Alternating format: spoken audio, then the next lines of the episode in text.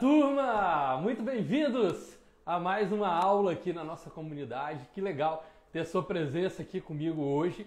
Olha, hoje o tema está muito especial. Vou falar sobre os cinco freios de crescimento que acabam fazendo com que experts performem, rentabilizem como amadores. O que, que eu quero dizer com isso?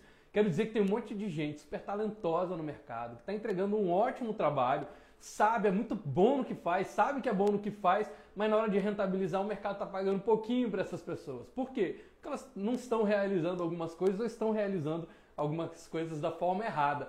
Quando a gente fala, né, sempre aqui na comunidade sobre como é que você dá uma olhada ali nos seus resultados, a gente olha para trás e dá uma olhada assim, se, se você de repente não está fazendo algo, você está às vezes fazendo a coisa correta, mas está fazendo da forma incompleta.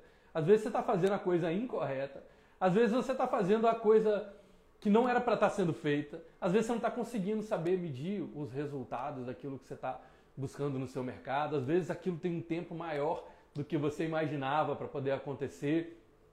Às vezes é uma mistura de tudo isso. Às vezes você está fazendo uma coisa que você não devia estar tá fazendo. São pequenos detalhes, pequenas nuances na hora de você atuar no mercado que parece que as coisas não funcionam, parece que as coisas estão emperradas.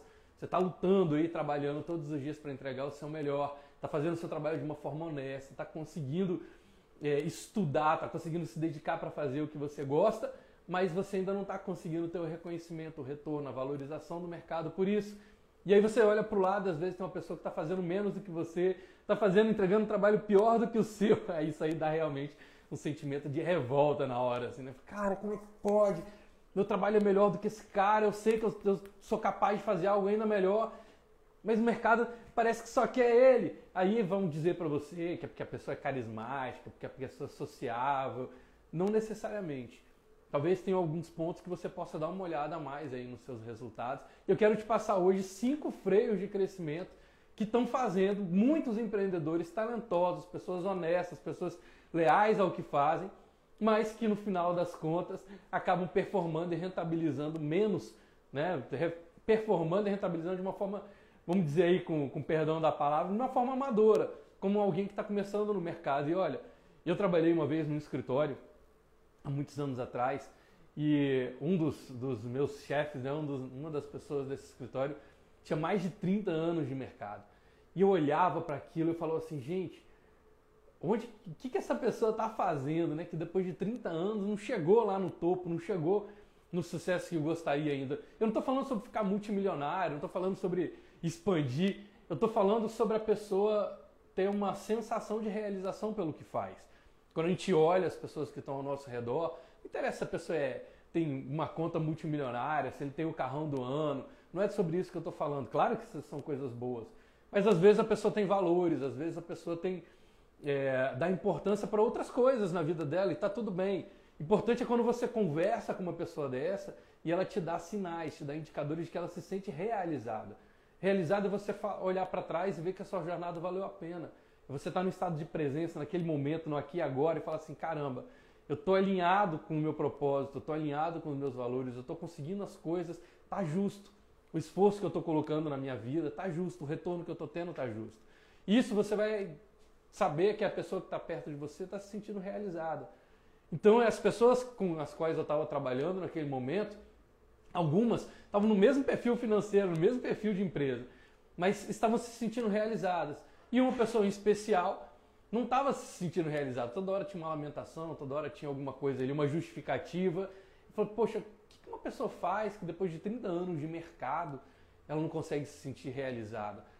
E tem muito a ver com os indicadores que eu vou trabalhar para vocês hoje aqui. Ainda mais para a galera que está seguindo a gente na comunidade, vocês sabem que a gente está trabalhando aí esse mês como se tornar um melhor gestor vendedor. Não necessariamente você está no front, você está no campo de batalha ali, na frente de vendas, mas você tem que ser o modelo. As pessoas da sua empresa têm que enxergar a cultura de vendas, a mentalidade de vendas em você. Você tem que ser o reflexo de inspiração para essas pessoas olharem e falarem assim: caramba, eu quero ser um empresário como ele, eu quero ser, eu gosto de ser liderado por, por essa pessoa, que é congruente. Quando ele me fala sobre vender, a cultura de vendas e a mentalidade de vendas está nessa pessoa, está nesse empreendedor.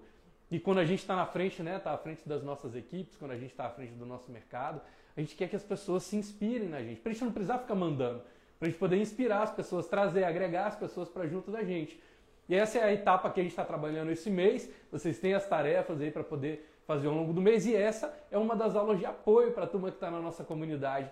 Vamos em frente, sabendo, gente, que vocês têm acesso aos materiais exclusivos e que depois dessa aula a gente tem continuidade. Hoje a gente tem o nosso clube de insights, que aí é realmente é uma reunião exclusiva fechada no grupo lá do Zoom para os membros que estão na, na nossa comunidade, principalmente aí os nossos membros fundadores. Então lembre, acompanhe aqui a aula e depois da aula a gente segue junto. Às 9 horas eu abro a sala do Zoom, o link está lá para vocês no Hotmart, na nossa plataforma, para vocês acessarem essa, o Clube de Insights, para a gente aprofundar, para vocês colocarem realmente em prática, porque não adianta só a gente assistir, a gente tem que assistir as aulas, tem que aprender, mas tem que colocar em prática. Inclusive, a gente vai falar um pouco sobre isso na aula de hoje.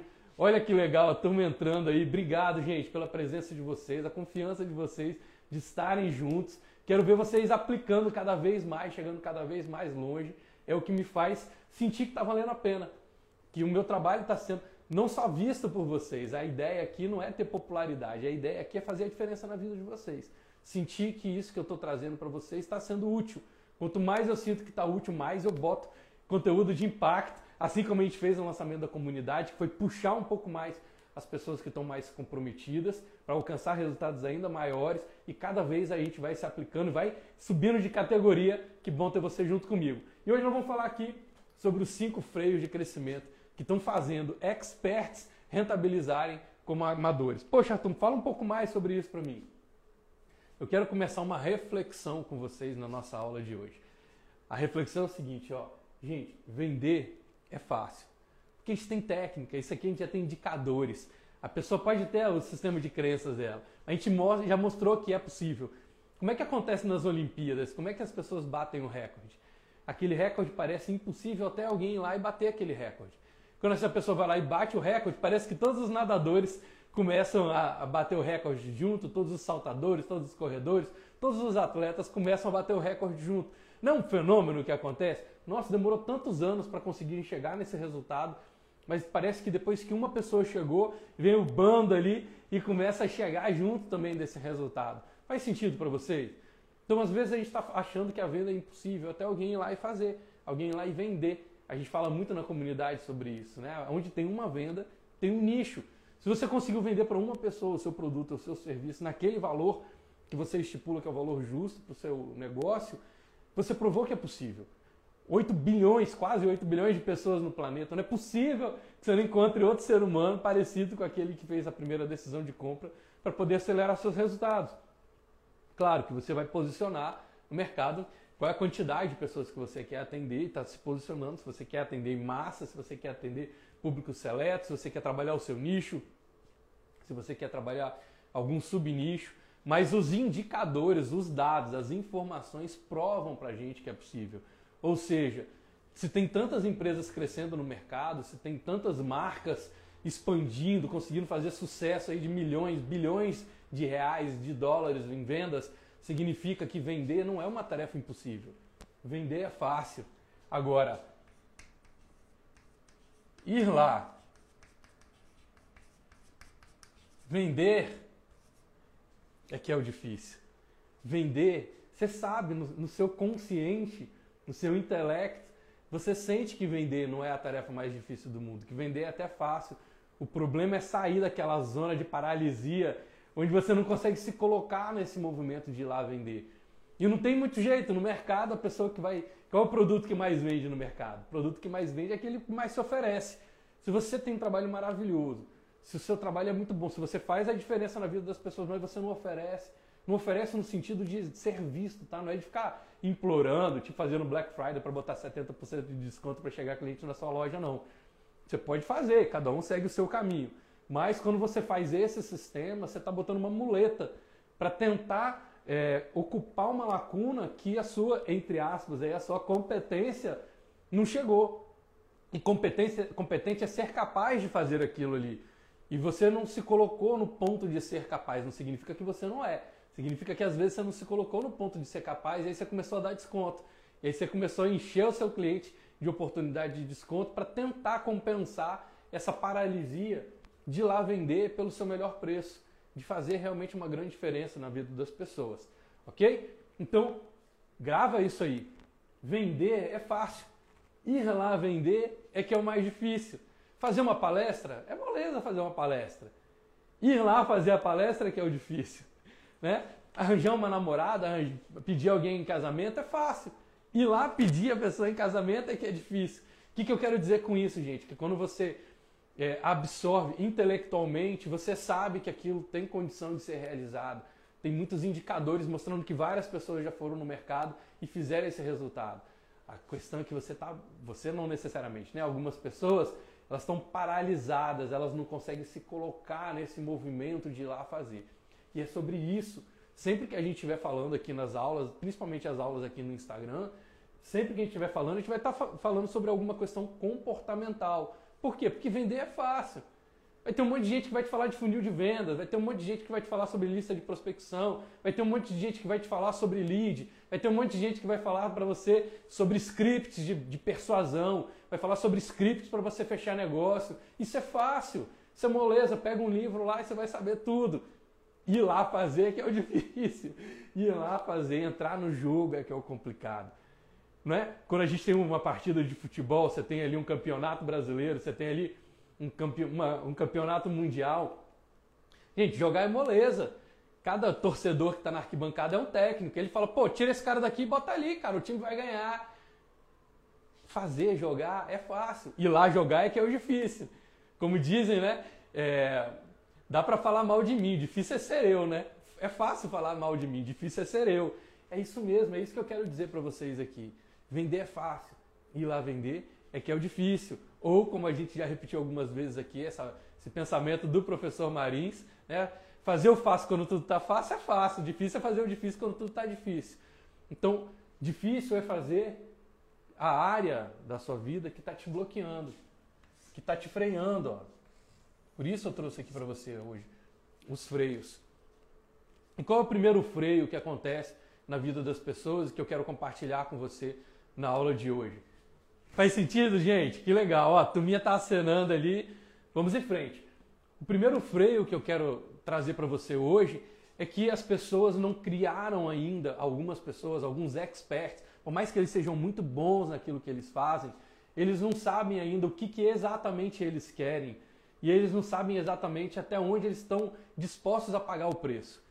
Quando a gente começa na vida da gente, a gente tem, né, ao longo da nossa jornada, basicamente três fases emocionais, três fases psicológicas na vida da gente. Uma, fra uma fase é a nossa, a nossa fase da infância, da, principalmente na primeira infância. Quando a gente vem no mundo ali, a gente ainda não tem critério para julgar as coisas, a gente não, não tem indicadores, a gente ainda não formou nossa capacidade de tirar conclusões sobre as coisas. Então o que vem para a gente é verdadeiro. Nesse momento, nessa primeira infância, está numa criança que quer amor incondicional. Se não tiver alguém para cuidar dela, ela morre. Se não tiver alguém para dar comida na boca dessa criança, ela vai, vai, vai ficar desnutrida, ela vai ficar ali sem comida, sem alimento, ela não consegue ainda, nós seres humanos, a gente não consegue nascer já ir para o campo de batalha, a gente não consegue já nascer e buscar alimento. A gente depende disso.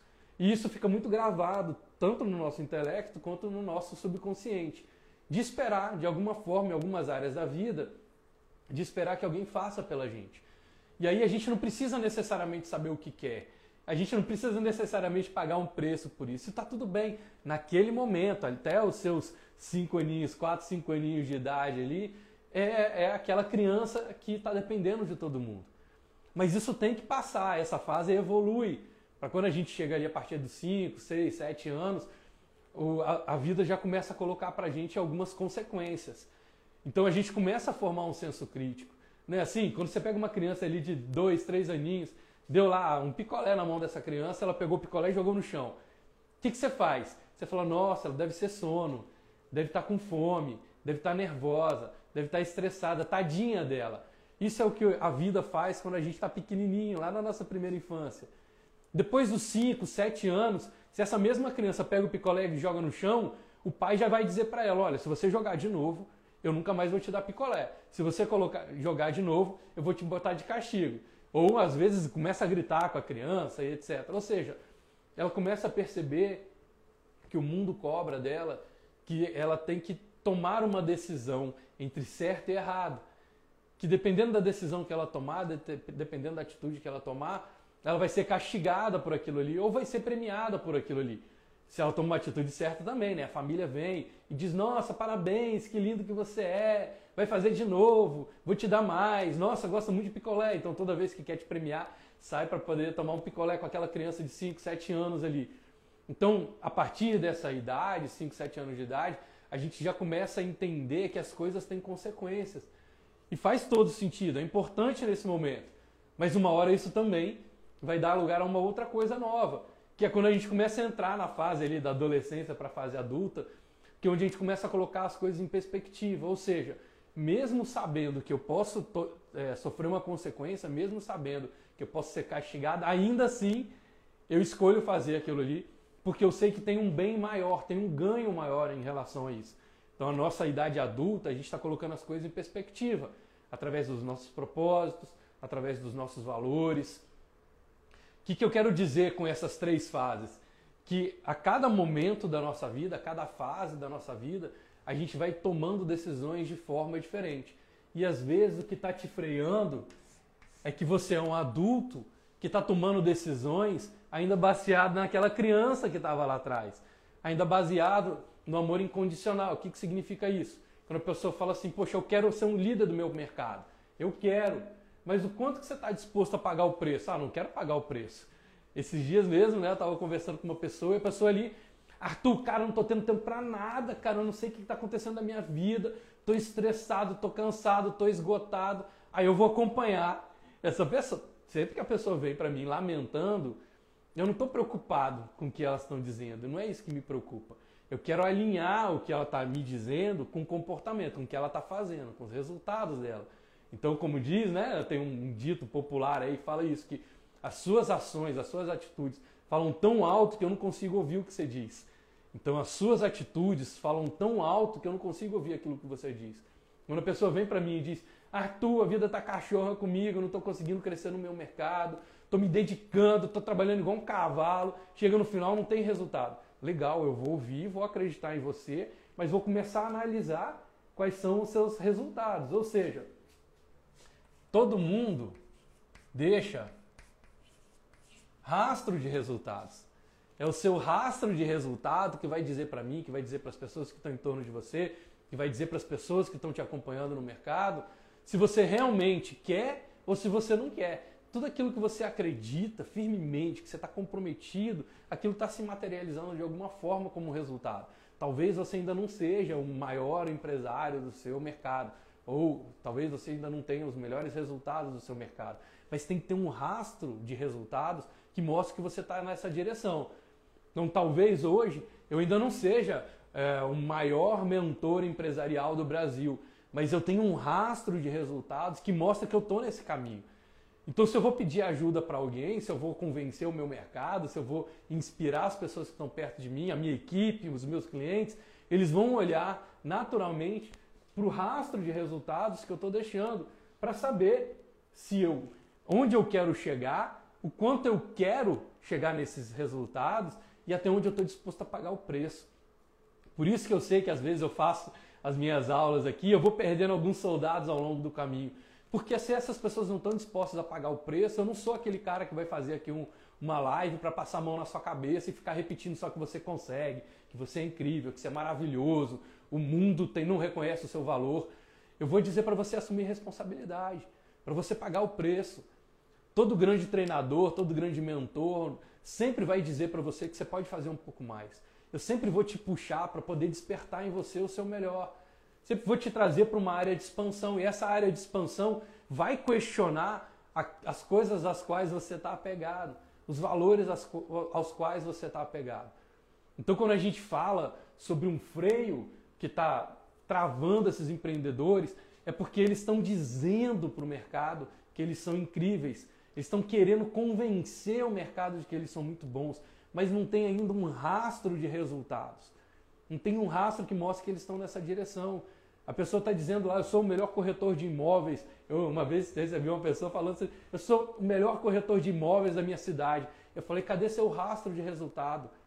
Tem uma matéria numa revista falando que você é o melhor. Você tem um prêmio estadual, regional, que tenha eleito você, tenha elegido você, eleito ou elegido, depois você me ajuda aqui para saber se, qual é a forma certa, que tenha eleito você como o melhor do seu mercado, você ganhou uma premiação na sua empresa como o melhor do seu mercado, cadê o seu rastro de resultado? Não adianta você dizer, gente, qualquer um é capaz de fazer um pitch de vendas e falar que a empresa dele tem qualidade, que é uma das melhores estruturas, que tem uma equipe comprometida, altamente capacitada, tem os melhores equipamentos. Mas cadê o rastro de resultado quando você usa o seu superlativo? Aonde que está mostrando no mercado que você é o melhor?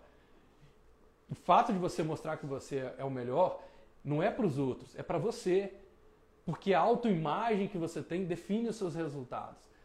E você ficar repetindo que você é o melhor, mas você não tem um rastro de resultados para defender, toda hora o seu subconsciente vai estar tá te mandando mensagem dizer, cara, não é não. Não é não. Aí você vai começar a viver o que chama de síndrome do impostor. Síndrome do impostor é aquela pessoa que acredita que ela é talentosa, mas pelo fato dela não ter um rastro de resultados, o subconsciente fica disparando mensagem para ela o tempo todo, dizendo, cara, não é não.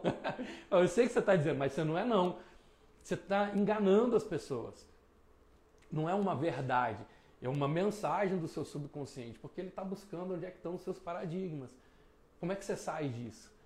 Então, uma das fases, né, um dos, uma, um dos, uma das formas de você quebrar esse freio né, sobre o seu rastro de resultados, primeiro é identificar onde é que está o seu rastro de resultado, para você saber com o que, que você se comprometeu. É ali que está o seu rastro de resultado. Então, de repente, você vai ver que você talvez não foi a pessoa mais é, de maior performance na área de vendas, você ainda não é esse vendedor de altíssima performance, mas você é muito bom em se manter saudável. E aí você vê que seu, o seu rastro de resultados em se manter saudável traz para você um valor de disciplina. Aí você agora vai tentar botar, você vai buscar botar essa disciplina dentro da sua estratégia. Falando agora diretamente para a galera que está lá na nossa na comunidade Vamos em Frente, vocês sabem que vocês têm um plano de ação para poder executar. Então pega esse valor que está alinhado com o seu rastro de resultados e coloca lá dentro. Avalia na sua vida. Onde é que estão seus rastros de resultado? O que é o rastro de resultado? Seu histórico, onde você está performando muito. Se é ser um pai de família de altíssima performance, se é ser um amigo de altíssima performance, o que, que faz de você um amigo, um amigo de altíssima performance? Lealdade? Então traz lealdade para dentro do seu plano de ação. Ali você está buscando me lembrar de alguma coisa aqui. Só queria saber quem tá Ah, Ali você só. Você quer que eles acenem? Gente, dá só uma acenadinha para a gente saber quem é a galera da comunidade que está aí. A lista está falando. Lista de chamada da turma que está na comunidade. Para saber que vocês estão aí. Gente, vocês estão acordando cedo para poder me acompanhar aqui. Faz isso valer a pena. Participa. Entra no fluxo. Coloca em prática. E olha sempre os freios. E usa o que você tem de melhor. Não adianta. Eu não, vou, não quero ficar aqui repetindo sobre o que você. Eu não estou conseguindo ler todo mundo, né? Mas. Carlos Alessandro, Rafaela, Janine, tem uma galera boa aqui que está com a gente, a Sara, Alberto, mestre Alberto, Guto, ó, a turma tá aí acenando. Núbia, Luciano Zorzal, ó. Isso aí, gente, ó, eu não quero ficar repetindo para vocês o que, que vocês estão fazendo de errado. Eu quero que vocês peguem o histórico de resultado de vocês e avalie o que, vocês estão fazendo de certo e potencializa isso. Senão vai começar a virar chicotinho nas costas, né? Você vai andando no mercado, vai virar aquele empreendedor do muro de lamentações. Nossa, eu não fiz isso, eu não fui capaz. Eu realmente, Arthur, eu não coloquei essa performance. Não é isso que eu quero. Quero que você olhe o seu rastro de resultados, dá uma olhada no que, que você tem sido muito bom e traz isso para dentro do seu plano de ação. Se a sua parte boa é ser disciplinado, vai ser disciplinado. Eu tenho uma característica onde eu reconheço que eu não sou o cara mais organizado do mundo ainda para poder fazer os meus trabalhos. Mas eu também reconheço que eu sou muito disciplinado. E a minha disciplina cobre a falta de organização. Então eu conheço um monte de gente que é organizado, mas não é disciplinado. Você vê o cara tem planilha, ele tem número, está tudo organizado, tudo no lugar. Ele só não executa. Por quê? Porque ele não tem a disciplina. A disciplina é a sua habilidade de dar um comando para si mesmo e cumprir. Às vezes você tem as coisas organizadas, mas aquilo não sai do papel. Você está planejando, mas não está executando. Então dá uma olhada no que, que você tem feito de bom, no seu rastro de resultados e traz isso para dentro do seu plano de ação. Você vai ver que você vai conseguir performar muito mais. Começa a dizer para o mercado que você é isso dentro da sua empresa. Porque se isso é um valor para você, se isso é uma qualidade sua, vai ser muito mais fácil das pessoas te identificarem para poder estarem dispostos a pagar mais por mais e mais rápido por aquilo que você está oferecendo para ela. Faz sentido para vocês? Então, observa o que, que você efetivamente quer. Efetivamente, grava isso. O ápice do amor é o compromisso. O que você quer está ligado com aquilo que você está se comprometendo. Essa semana mesmo a Alicia colocou aqui no, no Instagram uma frase que está bem alinhada com isso, né? Falou que a maior declaração de amor é a priorização. A maior declaração de amor que você pode fazer para uma pessoa é dizer, ó, oh, você é uma prioridade para mim, você é minha prioridade. Você tem uma frase dessa. Que o ápice do amor é o compromisso. Essa é a frase que eu uso sempre aqui na comunidade. Então dá uma olhada com o que, que você está se comprometendo. É isso que você realmente quer? Se é isso que você realmente quer, avalia qual é o seu rastro de resultado. Rastro de resultado é de que forma que você, de que forma que isso se manifestou na sua vida até agora. Se compromete com aquilo ali e, e bota no papel mesmo até onde você está disposto a pagar o preço. Porque não adianta você dizer para mim que quer, mas esse, esse final de semana você vai para o sítio descansar. Nossa, gente, isso é super normal. O cara foi lá ao longo da semana, produziu nada, produziu nada, ainda vira para mim e diz: Não, e eu tô indo para Pedra Azul para poder dar uma relaxada. Cara, você não produziu nada. Você vai relaxar do quê? Procrastinou, procrastinou, fez um monte de coisa que não devia estar tá sendo feito. Tem... Quando eu digo que você não produziu, é que não teve rastro de resultado, gente. Não teve rastro de resultado. Não é que você não estava ocupado, não. Eu entendo que você pode estar ocupado, mas você não estava produtivo. Estava envolvido com um monte de coisa, eu quero saber resultado. Quantos, quantas vendas você fez? Quantos novos negócios você fechou? Quantos contratos você fechou? É nisso que a gente está focado aqui, né? nesse primeiro mês principalmente, que a gente está rodando essa, essa fase na nossa comunidade, para todo mundo que está acompanhando a gente. Um gestor vendedor tem que ter feito venda. Qual foi a venda que você fez nessa semana? Se você não fez, você vai descansar do quê? Tem que pegar o final de semana e dar uma olhada no que você fez, para você não precisar fazer isso para sempre. Porque quando você realidade, é esse o passo que você vai dar para você não precisar abrir mão do seu final de semana para sempre. Senão você vai passar a sua vida inteira sem estar tá produtivo, sem estar tá realizando nada de relevante e fugindo para final de semana para tomar uma bebida lá, um vinho, uma cerveja, sei lá o quê, para poder compensar o sentimento de frustração que você teve por não ter alcançado o resultado. Gente, eu estou falando muito especificamente para vocês que estão aqui acompanhando, porque a gente está falando sobre uma comunidade de vender, se posicionar no mercado, se valorizar, conseguir atrair clientes, conquistar clientes para a vida de vocês que sejam dispostos a pagar mais pelo que vocês fazem. Então eu não posso passar a mão na cabeça e dizer tá tudo bem, vai lá descansar. Eu tenho que dizer, você já fez absolutamente tudo que era possível. Você fez absolutamente tudo que estava ao seu alcance. Toda vez que alguém vem me pedir uma, uma ajuda, a primeira coisa que eu faço, vocês podem inclusive levar isso para a vida de vocês, a primeira coisa que eu falo para essa pessoa é me mostra o que, que você já fez. 80% das vezes a pessoa não fez nada. Não, eu estou pensando, não, não, quero saber o que você está pensando, eu quero que você me mostre o que, você já fez, o que, você já realizou. Então, eu fiz aqui um plano, eu tô, não quero que você mostre seu planejamento, eu quero que você mostre o que você realizou eu posso te ajudar em cima daquilo que você realizou. Por quê? Porque qualquer coisa que eu coloque de energia, grava isso, gente, qualquer coisa vezes nada é nada. Qualquer número multiplicado por zero é zero. Qualquer pessoa que não fez nada e você acha que você está ajudando, você está fazendo por ela, você não está ajudando. Você está virando muleta para essa pessoa.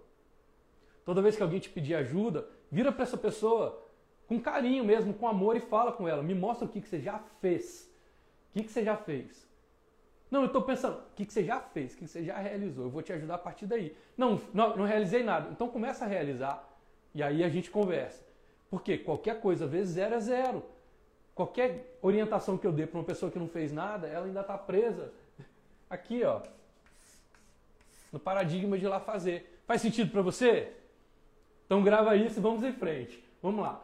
Depois eu vou falar sobre o segundo freio. Depois do rastro de resultados, o segundo freio que a gente vê muito acontecer no mercado é as pessoas não entenderem, que eu chamo de luto, né? O que, que é o luto? Luto é você é, apreciar o momento em que algo ficou para trás, algo vai ser desapegado. O lucro, o luto, a gente pode chamar aqui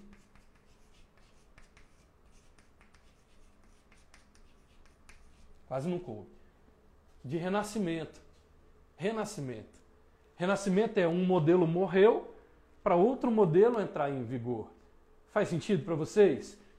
Quando a gente morre, como pessoa mesmo, a gente morre um modelo de ser. Mas a gente vira outro modelo de ser. Você vai virar memória na vida de alguém, você vai virar energia, de acordo com o seu sistema de crença, você pode ir para o paraíso, você vai reencarnar e cada um vai trabalhar isso para dentro do seu sistema de crenças. Mas a verdade, o fato é que morre um modelo para dar lugar a outro modelo. E muitas vezes a gente não é, a gente não é treinado para conviver com a morte de uma forma é, positiva, né? principalmente na nossa cultura ocidental. A gente não é preparado para isso. Então a gente quer ficar apegado ao que era e aí, esse apego ao que era não deixa o novo acontecer. Eu quero te convidar a, ao invés de ficar apegado, observar as suas fases como fases de renascimento e curtir mesmo o luto.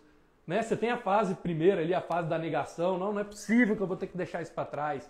Lembra das cinco fases da morte? Então você vai ter a fase da negação. Caramba, mas para eu poder fazer esse resultado, eu vou ter que deixar de fazer outra coisa. Mas se eu for fazer esse plano de ação, eu vou ter que deixar esse final de semana de lado, eu vou ter que dormir duas horas a menos. Qual é o primeiro grande esforço, qual é o primeiro grande compromisso que você vai assumir? Estabelece isso não como um sacrifício, mas como um renascimento, que é a morte de um modelo para poder dar lugar a um modelo novo. Senão satura, você não consegue fazer tudo ao mesmo tempo. Então, a partir disso, né, as pessoas, ao invés de olhar porque elas vão ter de novo modelo de renascimento, elas ficam olhando para aquilo que elas não fizeram, apegadas ao que elas não fizeram. E elas não deixam esse modelo de não fazer morrer, não curte o luto. Então curte o luto. O luto é você viver a negação daquilo ali, viver a revolta. A revolta mesmo, às vezes a raiva é boa. Por que você não vai sentir raiva? Vai sentir, cara, que doido que eu fui de estar apegado nisso naquele momento, de me manter apegado nisso. Para depois você manter ali uma fase de negociação. Você vai começar a barganhar. Você vai começar a se perguntar o porquê. Você vai negociar consigo mesmo. Até você chegar no momento de, de ter consciência, de aceitar, e a partir dali sim você se coloca em ação. Então, o, a, a resistência ao renascimento é um freio. É um freio que muitos empreendedores estão colocando na vida deles. E aí, por essa dificuldade, vou dar um exemplo aqui, eu conheço pessoas, tá? Que funcionam desse jeito, vou dar um exemplo, vai ficar mais fácil para vocês compreenderem. O cara baita de um expert, super assim. Cada cliente que ele atende muda a vida do cara, divisor de águas. Só que ele não quer renascer para o mercado digital. Ele está preso no modelo anterior, que ele não deixa, aquele modelo já morreu. E ele não deixa o defunto embora. Ele está agarrado naquele cadáver aí dizendo: não, é porque eu não gosto de internet, eu não quero gravar vídeo, eu não acredito em e-mail, essa história de lead não funciona. Tudo justificativa para se manter preso naquele defunto lá, analógico. E aí ele tem a chance de causar, promover um impacto muito maior na vida das outras pessoas, do mercado reconhecê-lo como um expert, ele está preso no mundo analógico. Eu não estou dizendo que o, o digital condiciona o seu resultado. Mas eu estou dizendo que se você está preso a um modelo antigo, você vai viver a experiência de um modelo antigo. Não adianta hoje eu achar que eu vou deixar meu laptop de lado, vou pegar uma máquina de escrever e eu vou ter a mesma velocidade, produtividade, eficiência e competência das pessoas que estão com um laptop de última geração na mão. Pega o computador da tua casa, às vezes você está ali, ah, eu não ligo para computador. Não está deixando o modelo morrer.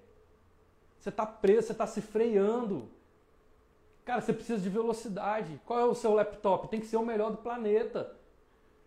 Você não pode ficar perdendo tempo esperando o arquivo carregar, gravando vídeo aguardando aquele troço processar. Você está preso a um modelo. Você está se freando. Tem que deixar renascer. Morre o modelo anterior, vive o luto daquilo, experimenta, vai lá dar um Google, cinco fases da morte. Você vai ver direitinho ali as fases para você experimentar. Então experimenta aquelas fases Deixa esse modelo morrer, deixa ele para trás. Morrer é você desapegar daquilo ali. Entender que aquilo ali não funciona mais. Aquilo ali não precisa mais estar tão dentro da sua vida. E aí, agora que aquilo morreu, dá lugar a um modelo novo. Nesse modelo novo, você traça um novo plano de ação para isso. Então estabelece, pega agora depois da live, pega o seu caderno e anota isso. A que modelos você está preso? A que modelos, que modelos você não está deixando morrer? O que, que pode estar tá rolando aí na sua vida como empreendedor? O que, que tá, pode estar tá rolando na sua vida para se tornar um gestor vendedor, para se tornar um empreendedor que sabe vender, que ama vender aquilo que faz? A gente fala né, que não existe vender, existe ajudar o outro a comprar. Que resistência você está tendo? Que modelo você não está querendo abrir mão de morrer?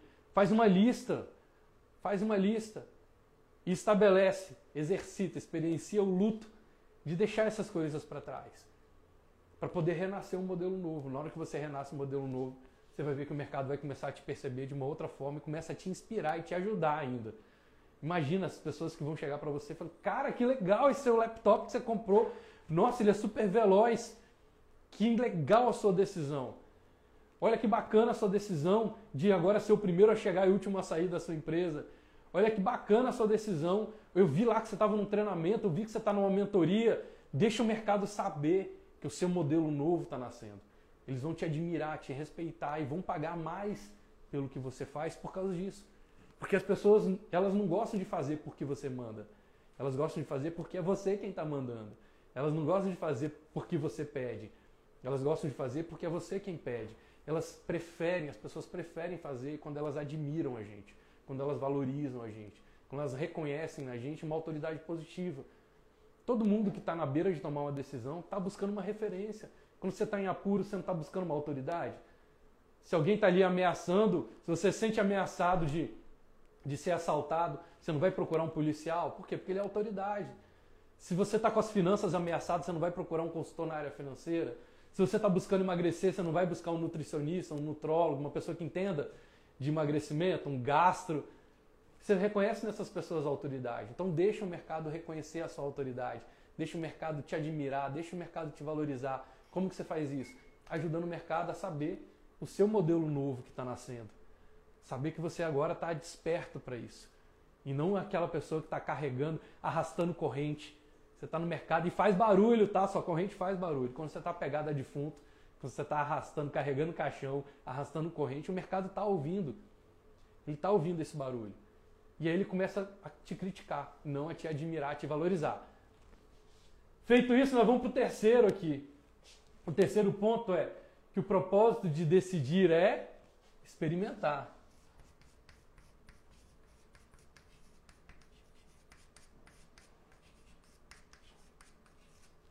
O propósito de decidir é experimentar. Você não tem, você tem que se colocar em movimento.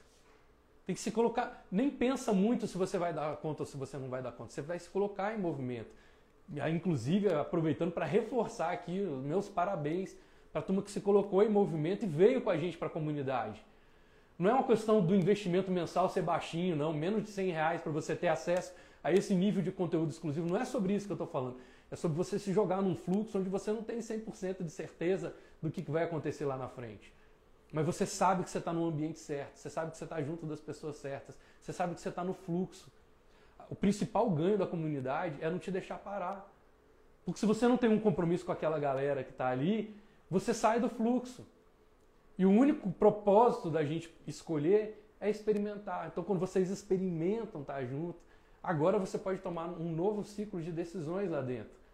Eu lembro quando eu era garoto, né, ali adolescente, e pasmem, eu andava de skate. Sim, andava de skate, andava muito bem. Cheguei a ganhar campeonato. E aqui na minha cidade, né, em Vitória, a gente tem um lugar que tem uma coisa chamada half pipe. Half pipe é uma rampa, né, em sentido half pipe, ou seja, metade de, de um tubo, onde a gente se joga no fluxo. Olha que legal isso. Eu lembro da primeira vez como se fosse ontem, assim, como se fosse hoje, inclusive. Foi uma emoção maravilhosa a primeira vez que eu fui dropar, ou seja, eu fui descer do alto do half pipe. Então eu fui na parte mais alta e olha que o negócio é alto mesmo. Dá para perder a vida num troço desse. Chegando ali em cima, a gente coloca, né, você coloca o skate ali na ponta, com um pé você segura o skate, com o outro você vai botar o pé na ponta do skate para poder descer. Você vai fazer esse movimento de poder descer na rampa. Depois que você desceu, meu amigo, acabou, você está no fluxo, você não tem mais, você se coloca num ponto onde voltar não é mais uma opção. Você já viu um surfista quando ele vai pegar uma onda? Ele rema, rema, rema, rema, entra na onda, a partir daí ele se colocou no fluxo. Ele não sabe para onde essa onda exatamente vai, ele não sabe em que horas exatamente essa onda vai quebrar, mas ele sabe que ele está no fluxo. E aí ele vai lidar da melhor forma possível. E cada onda que ele cair, ele sabe que foi um aprendizado para pegar a próxima onda. E nesse momento, eu vou tentar lembrar o ano aqui, mas foi faz muitos anos. 2000 e... não, mil, 1994, 1993, por aí, que eu estava na minha fase skate ainda. E era muito legal porque a primeira vez que eu fui descer o, o, o Ralph, eu desci sem cair. Por quê? E eu não sabia nada das coisas que eu sei hoje, tá? Mas o nível de convicção que eu me treinei naquele momento para poder descer, sempre que eu ia, isso era muito característico, né, quando eu andava de skate. Quando eu ia fazer uma manobra pela primeira vez, quando eu ia me desafiar pela primeira, pela, pela primeira vez em algo novo, pular uma rampinha, fazer uma manobra ali, dar um aéreo, a primeira vez que eu ia fazer essas coisas, eu começava a buscar sentir como se eu já tivesse feito aquilo muitas vezes. Então eu começava a dizer para mim, eu já fiz isso várias vezes, isso aqui é moleza para mim, isso aqui é muito fácil, nossa, isso aqui é, não tem por que eu cair, porque aqui eu estou dominando. E eu ficava repetindo isso para mim muitas e muitas e muitas vezes antes de fazer aquela manobra. Quando eu começava a sentir aquilo como 100% verdadeiro, e foi essa vez, gente, eu lembro do movimento exato, assim, fazendo o movimento de harmonia para poder entrar no half pipe. E quando eu fiz isso, eu fiz com tanta, tanta naturalidade que eu não caí, eu desci, me coloquei no fluxo, não fiz as manobras mais arriscadas, porque o meu objetivo ali era não cair, meu objetivo ali era provar para mim mesmo que aquilo ali era possível. E dali para frente aquilo diminuiu o meu medo. E a partir do momento que eu estava no fluxo, eu comecei pouco a pouco, com pequenos movimentos, fazer as minhas manobras. Até eu conseguir fazer lá invert, manobra da velha guarda do skate, né? Coisas que hoje as pessoas nem fazem tanto, mas na minha época eram manobras válidas para aquilo ali. Claro que depois eu caí, tá? Em outras manobras, tentando outras coisas, eu não sou o cara que acerta 100% das vezes. Mas sempre que eu vou me desafiar para fazer algo, eu tenho esse costume desde menino, desde moleque, de afirmar para mim que eu sou capaz e que eu já fiz aquilo ali muitas e muitas vezes, na minha consciência. Lembra que a gente sempre fala aqui sobre a primeira trinca das faculdades mentais elevadas? Imaginação, intuição e vontade.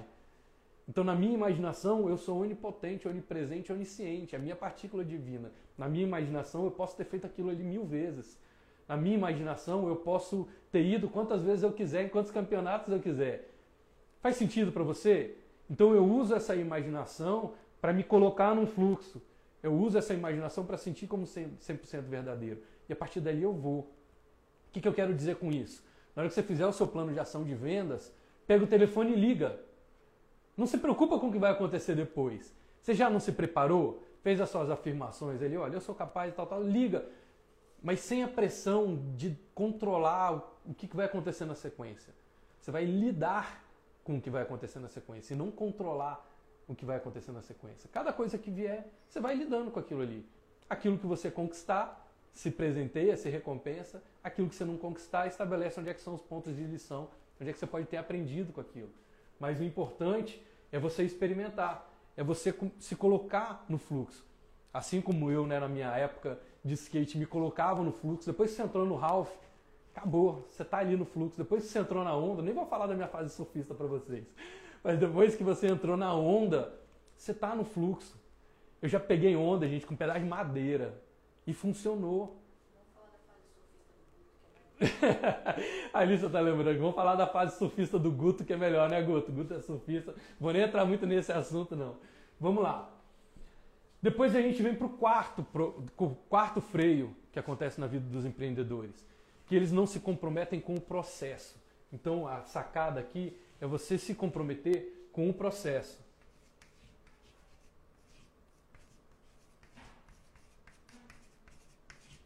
Lembrar sempre a diferença entre meta e propósito. Meta é algo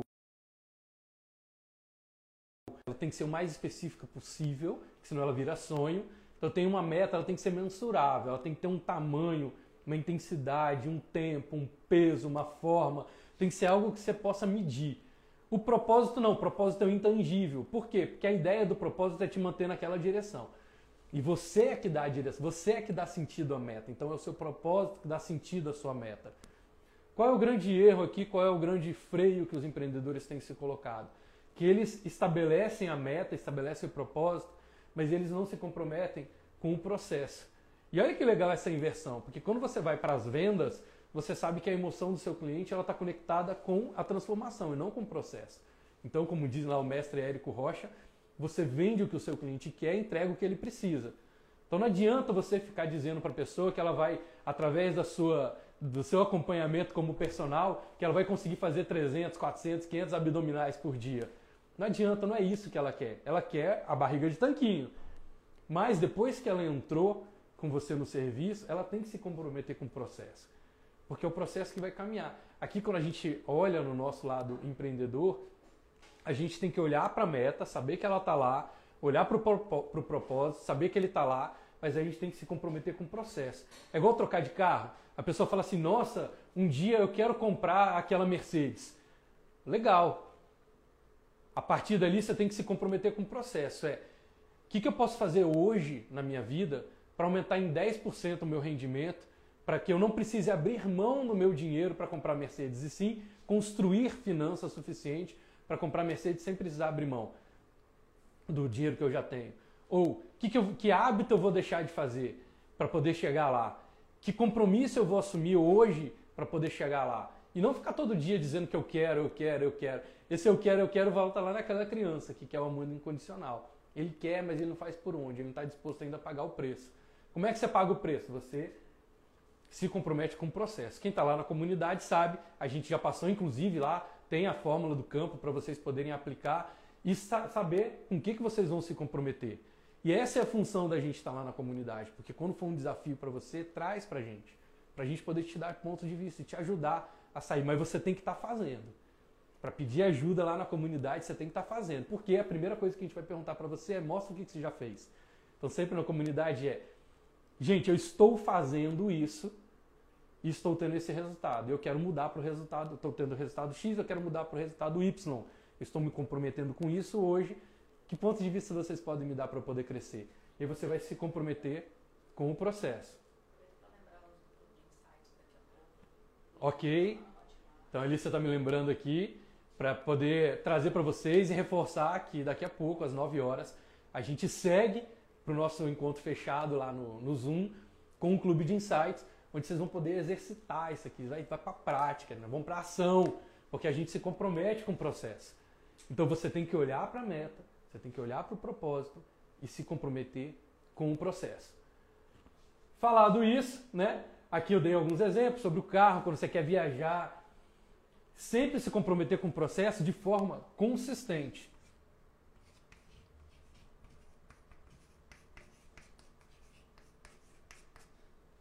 Às vezes as pessoas falam assim: Poxa, Arthur, eu estou querendo empreender no mercado digital, eu estou querendo melhorar minha performance, ao chegar em mais pessoas, o que, que eu uso? Aí eu falo: usa consistência. As pessoas acham que eu vou dar uma ferramenta, né? Ah, usa o Google, usa o Instagram, usa consistência. Qualquer coisa na qual você se aplique com consistência vai te trazer um resultado. A partir do momento que você está se aplicando com consistência, você cria indicadores para poder, inclusive, definir se você continua ali ou não. Faz sentido? Ah, Arthur, o que, que é melhor para eu botar meu conteúdo? É melhor botar meu conteúdo no LinkedIn, no Instagram, no Facebook, no Google, no YouTube? É melhor botar esse conteúdo por e-mail? Cara, qual é a ferramenta que você já domina mais? Qual é a ferramenta onde você acredita que você vai poder ter mais consistência? Vai nela. Faz isso por 30, 60, 90 dias no máximo. Sempre, gente. Ciclos de 90 dias. Nem sei onde é que eu vou anotar aqui.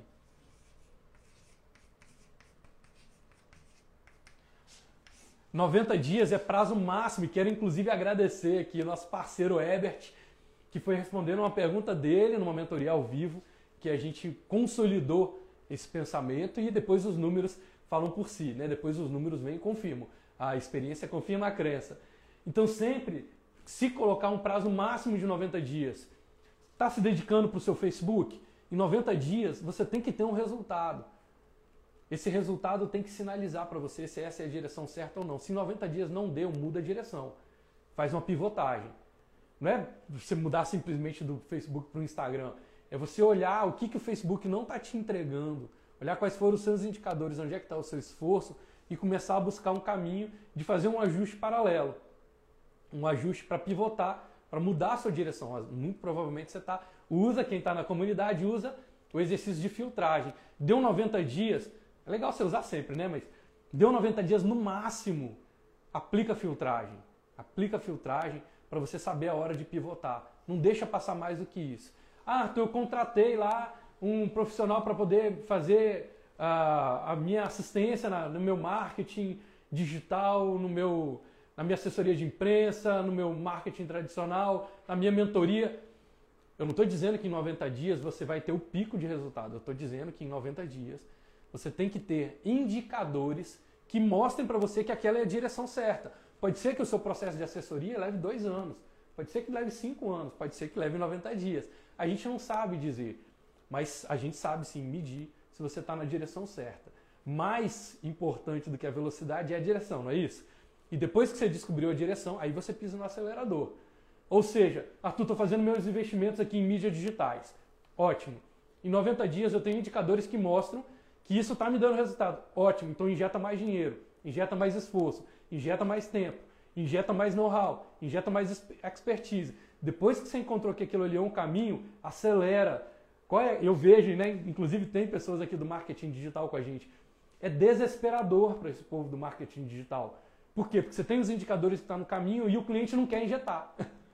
Você está dizendo para ele, está mostrando para ele, cara, está dando resultado.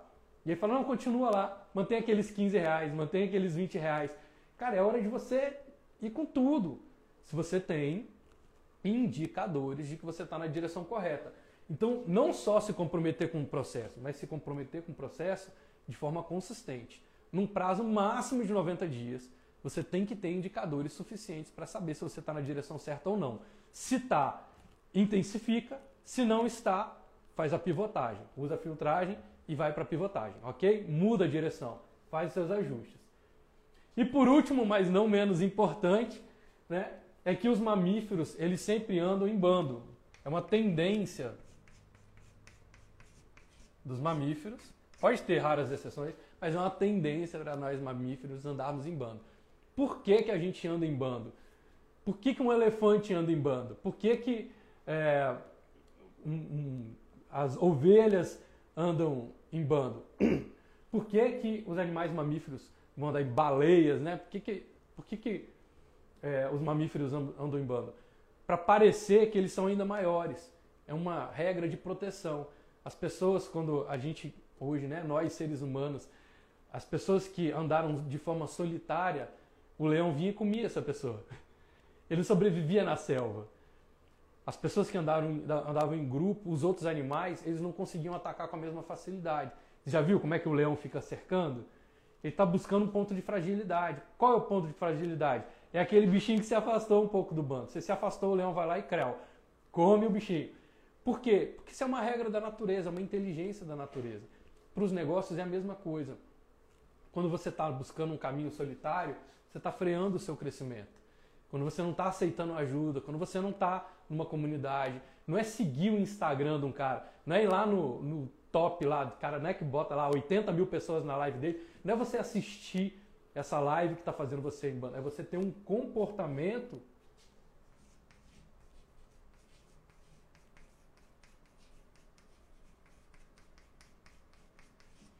É ter um comportamento de bando. É você interagir com essas pessoas, é você se comprometer com essas pessoas. E quanto mais você está num bando, mais o mercado te percebe como grande. Quanto mais o mercado te percebe como grande, mais ele vai te valorizar, admirar, vai pagar mais por aquilo que você está fazendo, porque ele está vendo que você está andando com os grandes. E todo mundo quer jogar, quer torcer por time que está ganhando. Então, um dos grandes freios que eu vejo no mercado são pessoas que estão contando histórias para elas mesmas do tipo, ah, isso aí eu já sei, ah, isso aí eu já faço, aí eu não preciso desse treinamento não, isso aí eu já sei, ah, eu não preciso dessa mentoria não, isso aí eu já sei, ah, eu não preciso dessa palestra não, isso aí eu já sei, não preciso assistir essas lives não, eles falam sempre as mesmas coisas. Claro que a gente vai sempre falar as mesmas coisas, para que elas tenham consistência. Seria um erro se todo dia eu falasse coisas absolutamente diferentes para vocês. Eu estou falando de forma consistente. Eu estou trabalhando uma comunidade para trazer vocês, para a gente ter o nosso bando, o nosso grupo, a nossa tribo. A partir do momento que você está junto, interagindo e tendo um comportamento de bando com essas pessoas, o mercado te percebe como maior. E outro, o bando te faz ser grande, porque ele vai te cobrar compromisso. Essas pessoas também não vão aceitar ficar perto de você se você estiver só extraindo, só sugando, só sugando. Quando você está no bando, o comportamento correto é você dizer para essas pessoas, gente, eu estou aqui para ajudar vocês, eu posso fazer isso para ajudar vocês. Deixa eu ajudar vocês, eu sou bom nisso. Olha que legal, você está tendo comportamento de bando. Então, só para fazer um. Exatamente. A Alicia se lembrou aqui muito bem. Quem só quer sugar do bando acaba sendo excluído do, do bando. E aí vai ser comido pelo leão. É, grandes chances de. Então, só para fazer um resumo para vocês dos cinco freios que eu quero que você grave e leve para suas anotações, mas coloca no seu dia a dia. Traz isso para a prática. Cinco freios que estão fazendo com que experts, pessoas que são boas no que fazem, rentabilizem como amadores. Primeiro freio, essa pessoa não está tendo, não está agindo de acordo com seus rastros de resultados. Ela está querendo convencer o mercado de que ela é boa, mas ela não tem congruência nisso. Ela está fazendo, mas o mercado não consegue ver esses resultados. Segundo ponto, ela está apegada a modelos antigos, não está deixando o defunto para lá. Tem que enterrar, cremar, joga no mar as cinzas, não tem problema. Mas desapega dos modelos antigos. Muito provavelmente essas pessoas estão apegadas ao modelo antigo. Vive o luto, experimenta o luto e deixa o novo acontecer. Terceiro ponto, o propósito de decidir é experimentar. Essas pessoas não estão se jogando no fluxo. Elas estão sempre travadas, esperando o momento ideal. Nossa, quando é, Arthur, adoraria, mas eu não vou fazer agora não, porque deixa só eu voltar de férias, deixa só eu falar com meu sócio, deixa só, deixa só, deixa só, e agora é depois e depois é nunca, né? Vocês lembram disso? Grava isso. Agora é depois. Se você começa a fazer agora, o resultado vem daqui a pouco. Mas depois é nunca. Porque depois a coisa não acontece, nada acontece no depois. Depois é zero. Qualquer coisa vezes zero é zero. Quarto ponto, essas pessoas estão comprometidas com o propósito, estão comprometidas com a meta, mas não estão comprometidas com, com o processo e acaba virando sonho. Porque se você não se compromete com as ações que vão te conduzir à meta, a meta não acontece nunca. Então, outro ponto é você se comprometer com o processo de forma consistente. Fazer aquilo ali intensamente, dedicar o seu melhor para criar indicadores num prazo máximo de 90 dias. E o quinto ponto, fazer como os mamíferos, andar em bando. Os mamíferos se comportam como bando, se comportam como uma comunidade. Eu faço parte de uma outra comunidade, não só vamos em frente, chama BNI, Business Network International. Lá a gente tem um método para poder agir em bando. Um outro grupo que a gente faz parte, que é a turma da Stars Edge, lá do Avatar, mesma coisa, a gente está em bando. Você tem que estar tá em bando em algumas áreas da sua vida. Provavelmente agora eu vou entrar num outro bando, porque eu vou começar a trabalhar minha parte de atividade física. Certamente eu vou entrar num bando para isso acontecer.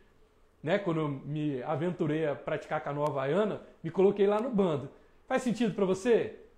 Então, gente, ó, usa esses cinco fatores, acaba com esses cinco freios para você performar mais. E a gente agora vai partir aqui para nossa mentoria, para nossa para o nosso clube de insights lá da comunidade, aprofundar isso aqui e colocar em prática.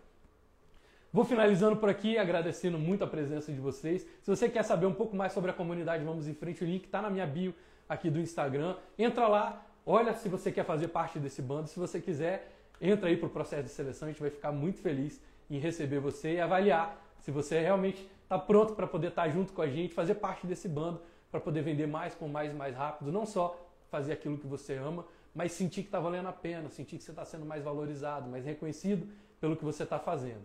Então, deixo aqui meu agradecimento para você, desejando que as suas escolhas e decisões sejam sempre guiadas pelos seus sonhos e não pelos seus medos. Permita que o extraordinário se manifeste na sua vida, evoluir sempre, contribuir ao máximo. Sonhe grande, pratique bem, olha. Um beijão para todos vocês. Vamos em frente.